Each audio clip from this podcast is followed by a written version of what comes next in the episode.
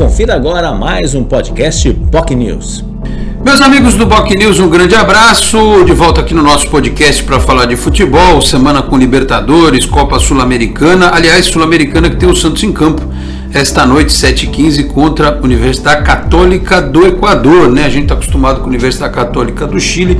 Este, esta Universidade Católica do Equador não é tão tradicional assim nas competições sul-americanas, mas de qualquer forma, como a gente sempre de vez em quando é surpreendido com as apresentações de algumas destas equipes paraguaias, bolivianas, equatorianas, colombianas, é bom o Santos ficar esperto. Vamos ver qual é a formação que o Fabiano Bustos vai mandar a campo.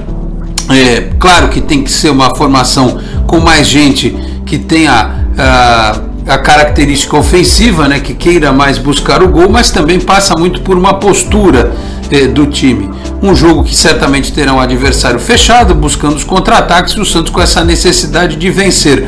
Para se recuperar na própria competição, porque perdeu para o Banfield na estreia, e também na temporada, né? Depois da parada no Campeonato Paulista, o Santos na última rodada ganhou do Água Santa, ficou alguns dias sem jogar e aí voltou perdendo para o Banfield e depois empatou com o Fluminense. Precisa se reacostumar com as vitórias porque tem uma sequência importante. Depois, no domingo, o Curitiba pelo Brasileiro na Vila Belmiro. Aí pega o Curitiba de novo na quarta-feira pela Copa do Brasil fora de casa. Aí depois tem mais jogo na Vila Belmiro pelo Campeonato Brasileiro, o América, ou seja, uma maratona aí pela frente. O Santos precisa criar uma identidade para os jogos em casa.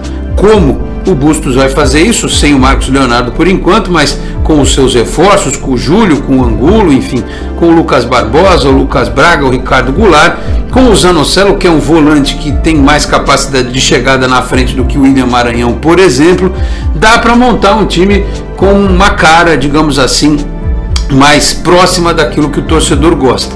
Vamos aguardar. A vitória, ao meu ver, é importante para manter o clube vivo na competição, mas também para criar um clima mais positivo para a sequência da temporada. Vamos ver o que acontece nesta noite de quarta-feira, 7h15, Santos Independente, eh, Independente não, perdão, Universidade Católica do Equador, Vila Belmiro, Copa Sul-Americana, tá certo?